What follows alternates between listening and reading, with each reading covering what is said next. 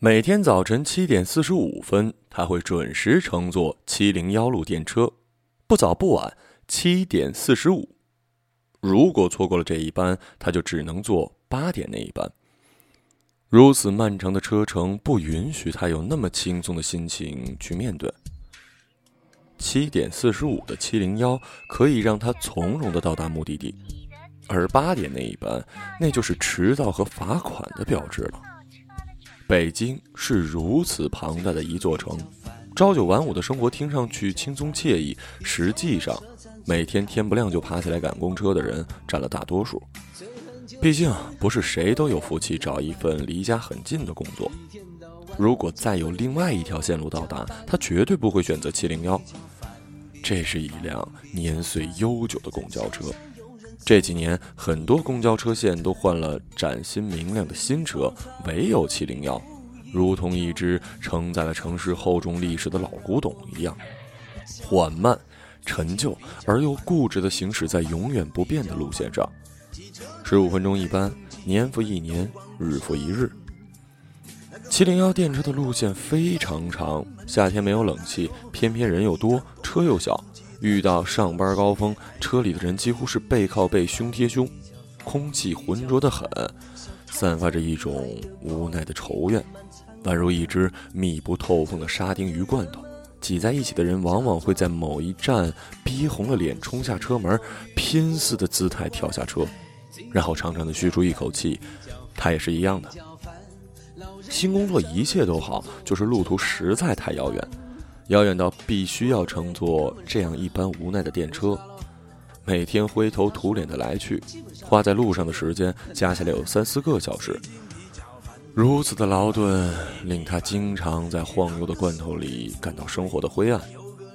曾经他是一个心存美好的人呢，很多人曾经心存无限美好，最后被岁月蹉跎的麻木而又现实。他估计自己很快就会变得麻木而现实了。其实是在这一站一站毫无盼头的路途之中，直到一天早晨，他匆忙的差点错过的车，看到了他。他几乎是第一眼就看到了他，虽然是在这个绝望又封闭的七零幺罐头当中，虽然是在这近乎机械又重复的报站声中。上去下来的人那么多，阻挡着他的视线。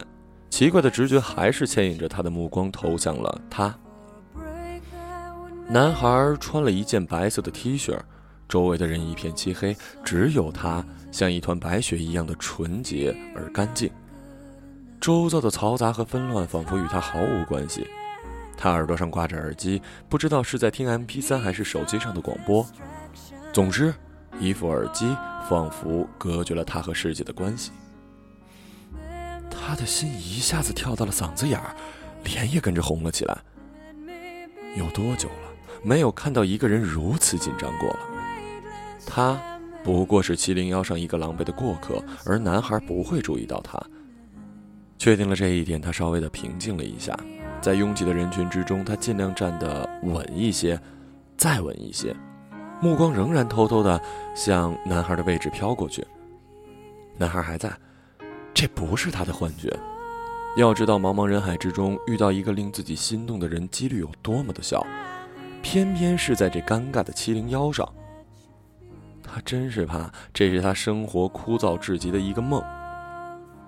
车，仍旧缓缓的、聒噪的行驶。每到一站，他就会紧张的回头看看他是否还在。奇怪的是，每一站他都在，同样的表情，同样的姿势，就好像生长在那里一样。他既安心又担心，安心的是他一直都在，担心的是人如此的拥堵，他怕一不留神，男孩就在哪站下车，再也见不到踪影。东四十条，张自忠路。宽街路口，地安门东，北海北门。熟悉的报站声，本来他从来没有在意过，此刻他却万分的留意。直到车子行驶到了四道口的位置，他突然站了起来。他看到男孩挺拔的年轻身体，腾的一下站了起来，耳机仍旧挂在耳朵上。男孩穿过人群，走到公交车的后门。等车一停，他纵身跳了下去。一系列的动作是如此的娴熟和洒脱。他的目光，却跟着男孩的身影走了好远好远，直到不见。这一天，他突然感到了无比的快乐。自从到了新的单位上班，每天痛苦的奔波和这冗长的枯燥车上，他觉得自己快崩溃了。可是，就在崩溃的边缘，他遇到了男孩，一切便不同了。因为有了盼望，枯燥也可以变得美好。他开始每天盼着天亮，开始哼着歌在梳妆台前流连。直到把自己装扮的一丝不苟，非常满意，他才会兴冲冲的出门到站牌处等车。七点四十五，七零幺，普通的不能再普通的时间和交通工具，此刻变成他甜蜜的梦想园。第二次遇到他，他还是心怀忐忑，以为男孩不过是一个偶然的过客。随着时间的推移，每天都能见到他。他想，男孩一定和他一样，每天要穿过大半个城市，去一个或者顺心或者不顺心的公司去上班。只是，他不能确定，男孩是否也注意到了他。他猜男孩大概是在望京附近上的车，否则他不可能那么好运，每次都有座位。漫长的车程因为有了他的存在，变得短暂而又依恋。男孩变成了他深藏在心底的一个小秘密。如此的欢心，如此甜蜜，简直像是恋爱了一样神奇。天知道，他跟男孩只是公交车上的陌生人，甚至连一个眼神都没有碰撞过。可是，快乐就是如此的幸福，仅仅是这样的相遇，这样隔着众人相伴的走一程，他就心满意足了。男孩每次差不多都在相同的位子上，耳朵里永远塞着耳机，眼睛永远看着窗外。侧脸正好对着他的视线，他可以假装欣赏窗外的风景，欣赏他的轮廓，肆无忌惮。谁都不会注意到，一辆普通的不能再普通的公交车上会发生如此美妙的爱情故事。这故事的主角是两个人，而操纵着的、享受着的却只有他一个。对此，他并不介意，他没有太多狂野的念头，他只是每天。都可以看到他，哪怕就这么无声的、安静的、理所当然的。有一天，他按时上了车，习惯性的巡视一圈，却没有看到他的影子。巨大的失落袭击了他，他收回目光，发现自己竟然难过的不行。再一次巡视车内的人群，他却意外的看到了男孩。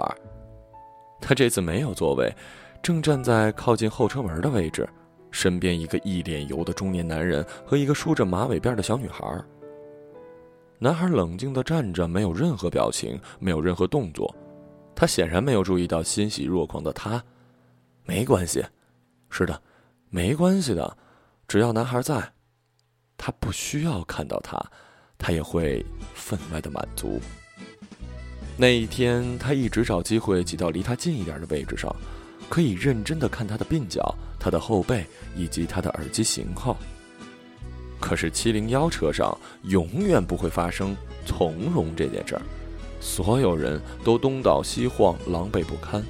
他也在人群中哆哆嗦嗦的晃，还没来得及挤过去，就晃到了四道口。他有点失意的盯着敞开的车门，男孩纵身一跃，消失在了人海之中。下车后，他迎着歹毒的太阳给好友皮皮打电话。皮皮大惊小怪：“不是吧？公交车上还能遇到帅哥？”他挂掉电话，开心的笑着，一路看到所有的人似乎脸上都带着微笑，仿佛因为他而高兴，也仿佛因为高兴而高兴。空气里都飘着友好的味道。他的精神面貌一好，工作业绩自然好转，由原来应付变为主动积极。订单一批一批的赚，合同一批一批的签，很快升为部门主任，提了薪，加了补助，他已经完全可以不必每天惨兮兮的挤公交了。可是他愿意啊！每天七点四十五，不变的约定，无声的默契，可以看到男孩挺拔的身影，或是坐着，或是站着，总是像一阵兴奋剂一样打在他的心上。破旧不堪的七零幺也因为他的存在而不再是众人抱怨的罐头。他甚至觉得，七零幺是那么的宽容，那么的温和，那么的神奇。一生中究竟有多少快乐的时刻？他觉得这种感觉如此不易，虽然他来的有点莫名其妙。这一天，他确定，男孩看到了他。事情是这样的：七点四十五分，照常上车，看到男孩戴着耳机坐在离他很近的位置。男孩经常坐在原先那位置，但是从来没有离他如此近过，近到让他不敢呼吸。他清楚地看到了男孩的模样。白皙、清秀，像古堡里不怎么说话的贵族，却又一脸健康的阳光，让人怀疑他是某个偶像剧里走出的男主角。他不敢离男孩太近，他太没自信了，太没有心理准备。他试着往人群后面缩，却听到一个男生大喊：“哎呀哎呀哎呀！”吓得他惊出一身冷汗。原来他只顾着逃避，不小心踩到身后男人的脚。那是一典型北京市井男人，他开始大喊大叫，京片子一串一串的冒出来。哎呦，我说姐姐，您没觉得硌脚啊？我这四十三号的脚都快被您踩成四十五号了，眼看就能代表国家队去踢球了。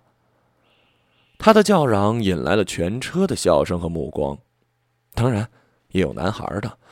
他脸红脖子粗的连连道歉，他只想息事宁人。可是那中年人不干，这个突发事件引起了他讲话的欲望。他像说相声一样，略带责备外加自嘲的说了起来。全车人都在为这场难得的好戏而目光聚敛。他们的旅途也很平淡，他们也需要刺激，也需要意外，也需要一个与现实脱离的平台来安慰乘车的寂寞。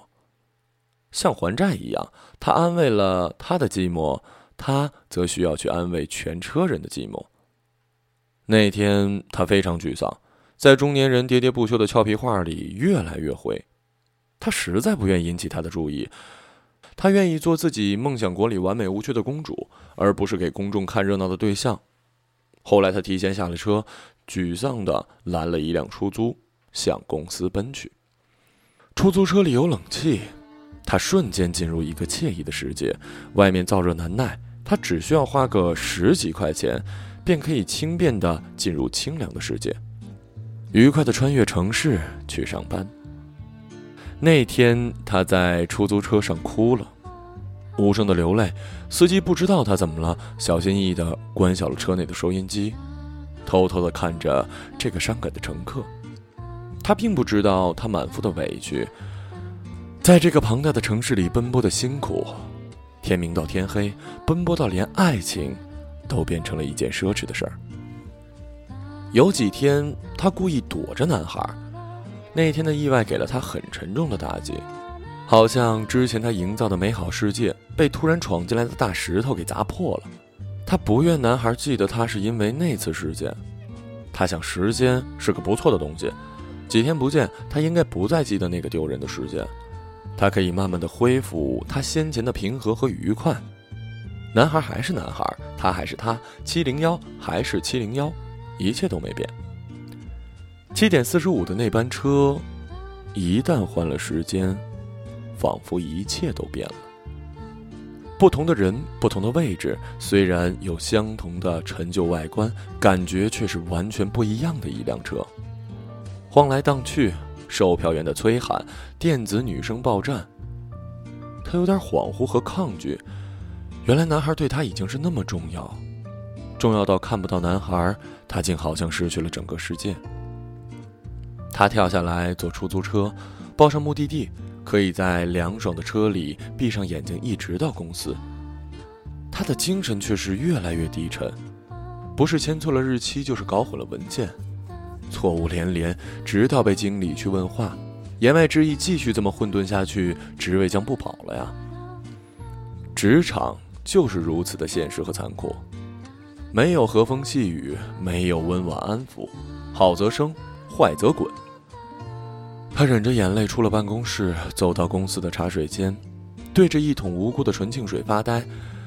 他决定从明天开始继续保持他的七点四十五作息，继续为自己的精神寻找良药一样的他，继续在颠簸的路途中偷偷的做那些奢侈的关于爱的美梦。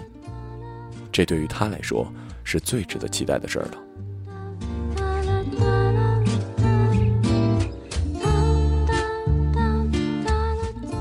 可是，奇怪的是，当他终于恢复了自信，将生活拉回先前的轨道时，男孩不见了。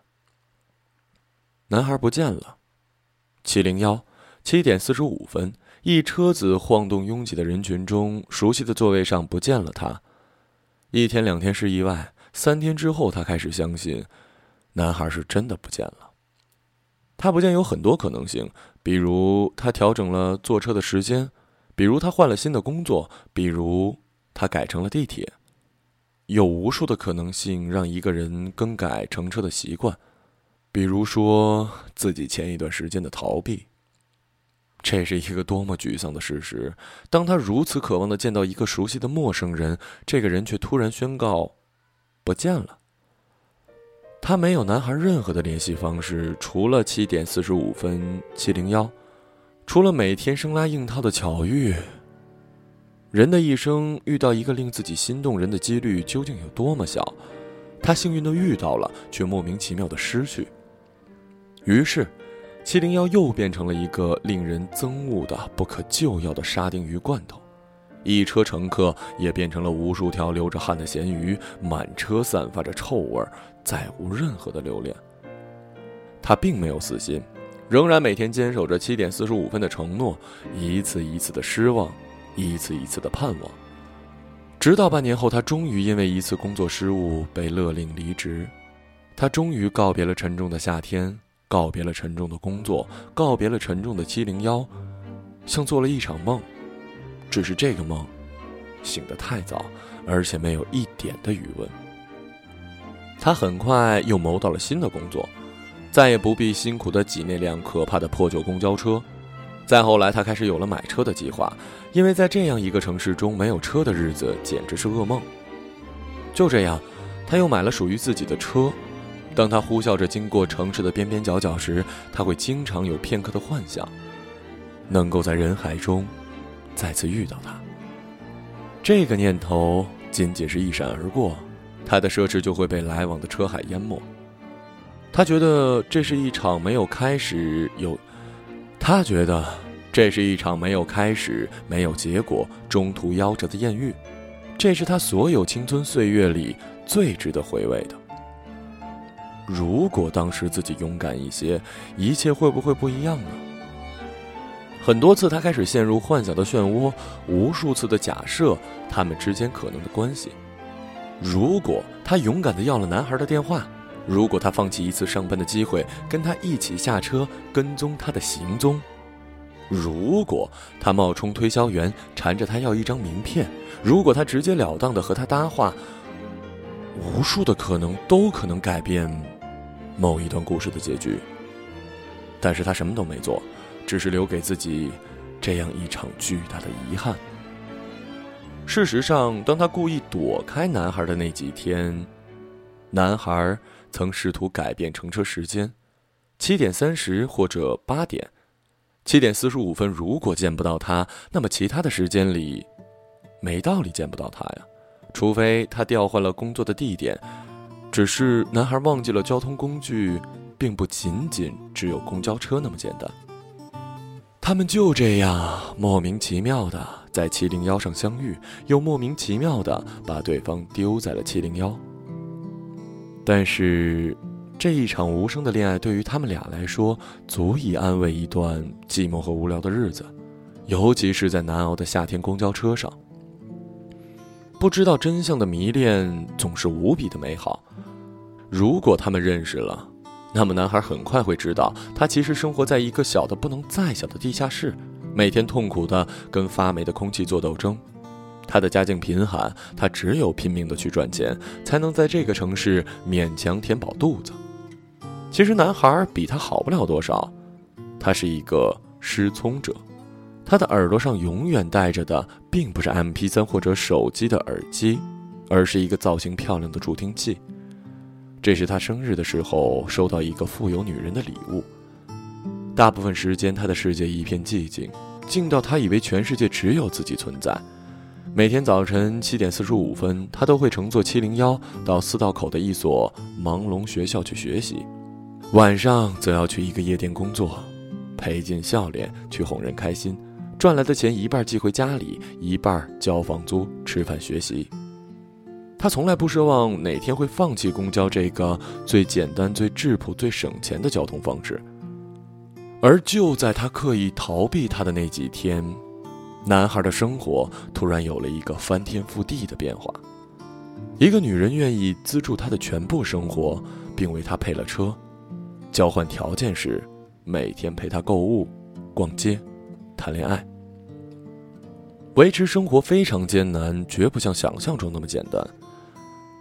女孩注意到他了吗？他注意到了男孩，男孩也注意到了她。那么默契又神奇，只能解释为缘分。只是，在这个忙忙碌碌的城市之中，谁敢为缘分停留半步呢？没有背景的相遇几乎是不可能的，背景太多的相遇则容易造成悲剧的爱。宁愿留下美丽的遗憾，也不耽误一点的时间在基本没有什么用的感情上。